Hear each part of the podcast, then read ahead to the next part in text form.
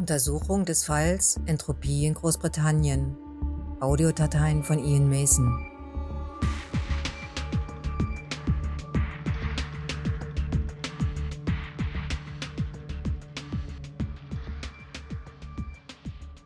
Wir waren nun alle beisammen, und in jedem sah ich den Blick der Verwirrung und Klarheit zugleich. Und mir ging es auch so. Die Dinge, welche ich soeben erlebt habe, konnten nicht wahr sein. Es musste eine Wahnvorstellung oder sowas sein. Dennoch, in mir spürte ich die Wahrheit. Es war keine Illusion, keine Fantasie. Naja, Vincent erkannte unser Durcheinander und begann uns aufzuklären. Er meinte, die Welt sei nun auf links gedreht. Und wenn wir in unserer Ungläubigkeit und Unerfahrenheit verweilen, dann wären wir verloren. Eins wurde mir sofort klar.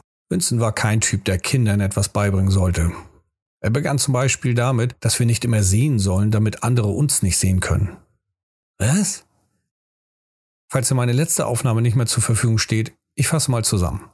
Ich sah also diese komische Person am Safe. Dann war ich in einer anderen Welt, traf dort auf meinen verstorbenen Sohn. Um mich herum Tod und Verderben. Dann dieser Stein, in dem ich meinen Namen eingraviere oder draufschrieb oder was auch immer. Dann wieder zurück im Hotel und blicke auf diese Kreatur. Dieser Winston-Typ taucht auf, kämpft gegen die Kreatur, welche scheinbar unverwundbar gegenüber Kugeln ist, und fährt mit mir in aller Seelenruhe den Fahrstuhl runter. Wo wir unten dann auf die anderen trafen, die ebenfalls so seltsam reinschauen wie ich. Und dann kommt so ein Spruch, wir sollen nicht sehen, wo andere uns sehen können oder sowas. Na, zum Glück ist er kein Kinderbetreuer.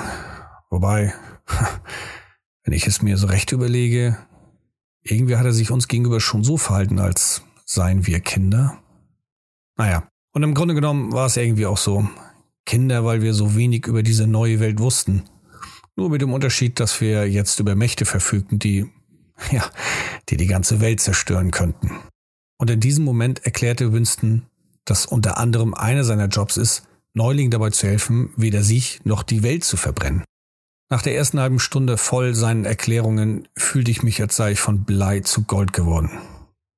Das Seltsamste dabei war, ich spürte in mir die Wahrheit in seinen Worten und ich fühlte diese Macht in mir. Als Vincent seinen zweiten Job erklärte, nämlich das Böse aufzuhalten, fühlte ich in mich hinein diese Kraft und diese es war berauschend und atemberaubend zugleich. Falls du es wieder vergessen haben solltest, es fühlte sich ähnlich an, als du, ich, naja, also als wir unsere Gabe bemerkten. Nur um ein Vielfaches intensiver. In dem Moment fiel mir ein, wie mein Revolver auf einmal in meiner Hand aus dem Nichts auftauchte, als mir die Kreatur gegenüberstand. Ich konzentrierte mich und nach kurzer Zeit zog sich der Schatten um meine Hand herum zusammen um einen Revolver zu bilden. Meinen Revolver. Kurz darauf begann Sam King, der Aushilfskoch des Hotels, ebenfalls etwas zu, ja, ja, zu zaubern. Ich spürte es und ich glaube die anderen auch. Doch konnte ich nichts erkennen. Nur dann füllten sich die leeren Teller wieder mit Essen. Mit dem Essen, welche einige von den anderen Föhnen aufgegessen hatten. Nur scheinbar schlug etwas fehl. Winston erklärte dies so, dass es ähnlich wie in der Chemie ist. Verschiedene Elemente passen einfach nicht zusammen und andere wiederum besser. Und wenn wir nicht aufpassen, vermischen wir Dinge miteinander, was nicht sein soll, und dennoch geschieht es. Und dann holt uns das sogenannte Paradox ein. Paradox. Das Prinzip habe ich verstanden. Bringe ich Feuer und Wasser zusammen und schaffe es mit meiner Macht, dass diese Elemente trotz der Vereinigung existieren und sich nicht gegenseitig auflösen, dann wird das die Naturgesetze der Welt zerbersten. Ja, klar. Musste dieser Vogel dann tatsächlich noch reinwerfen, dass im schlimmsten Falle wir dadurch das ganze Universum verpulverisieren können? Ich erwähnte es, er ist nicht unbedingt der beste Tutor. Doch damit begann es die Offenbarung. Ich rate dir, diese Aufnahme doppelt abzuspeichern, nicht nur um etwaige Erinnerungslücken wieder zu füllen, denn du wirst dies wahrscheinlich noch häufiger hören, um es wirklich zu verstehen. Wir tauschten uns aus und diskutierten, was das war, und natürlich musste ein Wort her. In meinem Kopf schossen die epischsten Wörter bis hin zu den drolligsten. Schließlich kam die korrekte Bezeichnung. Wie der anderen bin ich erwacht und nun bin ich ein Magus. Ein erwachter Mensch, der die Magie und Energie der Welt versteht und lenken kann. Du weißt, wie oft ich mir als Kind das gewünscht hatte. Zaubern.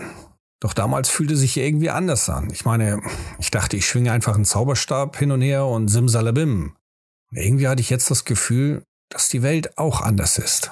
Ja, Winston erklärte, die Welt war schon immer so und naja, was soll's. Ich bekam gar nicht mit, wer oder wie das Gespräch zu diesem Clubhaus kam. So sehr war ich gerade meinen eigenen Gedanken versunken.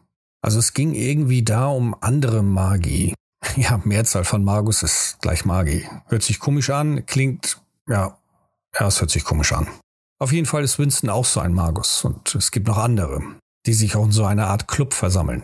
Und wir wohl irgendwann auch in dieses Clubhaus kommen.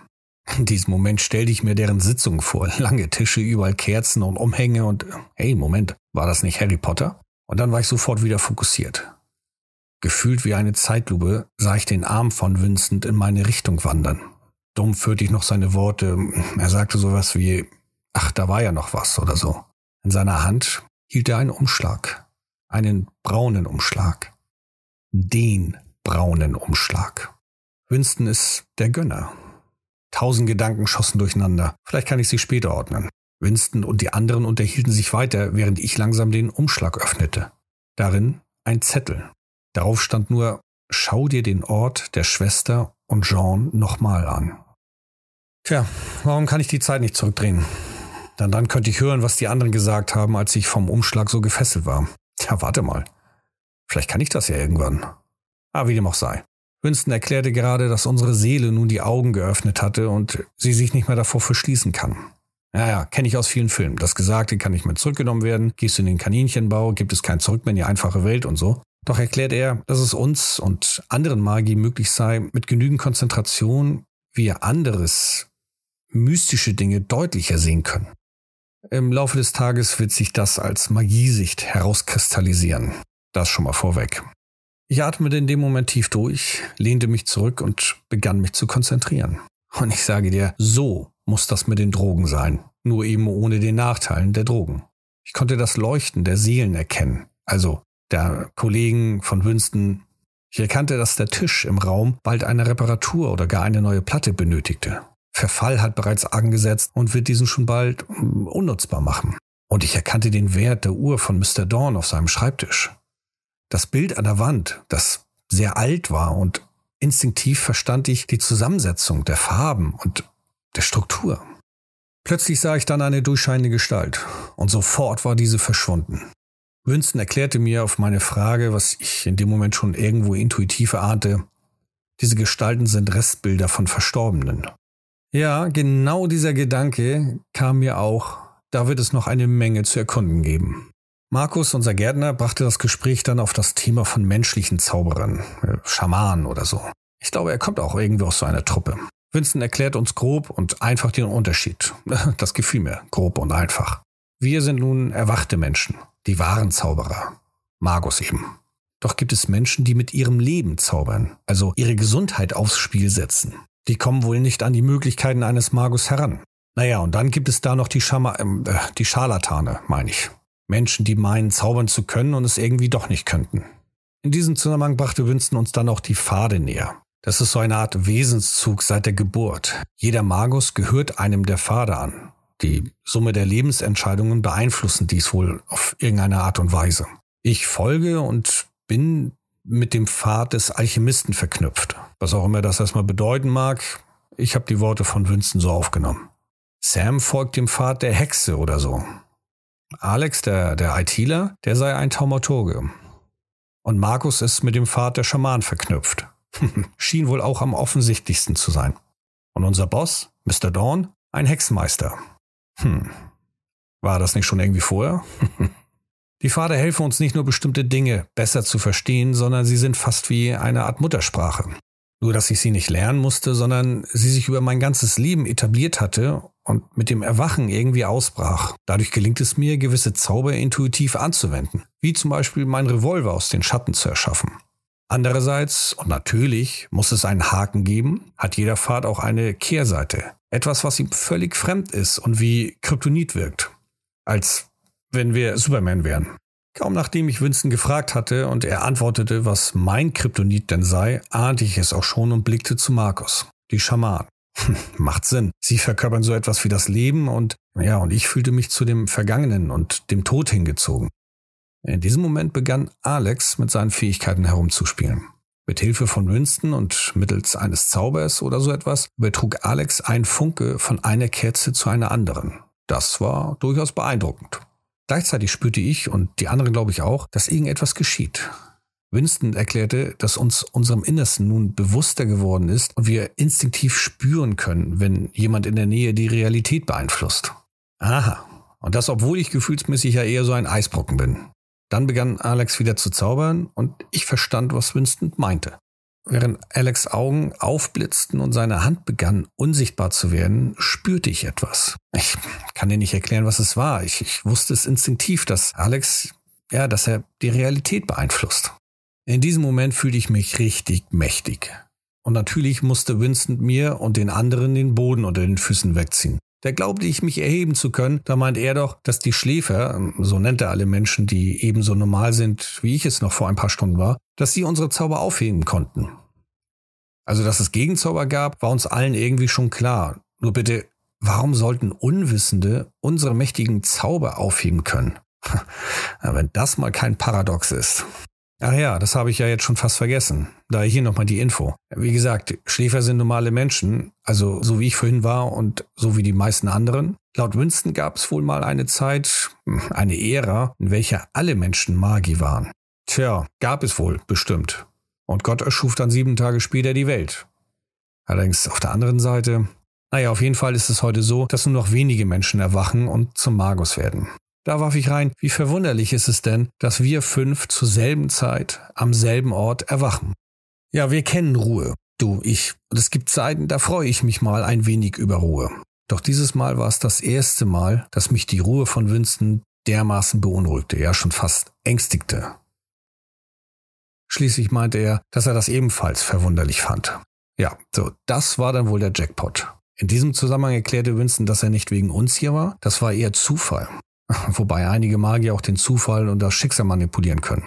War ja klar, und ich bringe ihn den Tod. Naja, er, also Vincent, habe das Hotel ausgekundschaftet. Schon eine längere Zeit. Nun wurden auch die Seltsamkeiten etwas klarer. Das Verschwinden der Person zum Beispiel. Nach Winston sind das so eine Art Symptome davon, dass Magie wirkt oder wirkte. So wie die Kreatur, der ich im Flur begegnet bin. Und nun, lieber Ian, kommt ein weiterer Beweis, dass Winston keiner ist, dem man kleine Kinder vorsetzt. Als er meinte, die Kreatur könnte auch so ein Symptom sein, konnte ich damit arbeiten. Ich begann zu verstehen. Doch warum musste der Vogel gleich danach in seinen imaginären Bart flüstern, dass hinter der Kreatur auch mehr sein könnte? Das wäre dann wohl die Zusatzzahl des Jackpots. Dann machte er sich auf, uns zu verlassen. Neben dem Punkt, dass irgendwann die Mitglieder des Clubhauses vorbeikämen, warf er noch zwei Sachen ein. Seiner Meinung nach ist ein vorbereiteter Magus eine sehr mächtige Waffe. Unvorbereitet wie ein Schläfer. So, ich weiß genau, was du jetzt fühlst, denn das habe ich in dem Moment auch gefühlt. Winston schminzend ist dabei, uns zu verlassen, so unerfahren wie wir gerade sind, und wirft mir, äh, dir diesen Satz an den Kopf.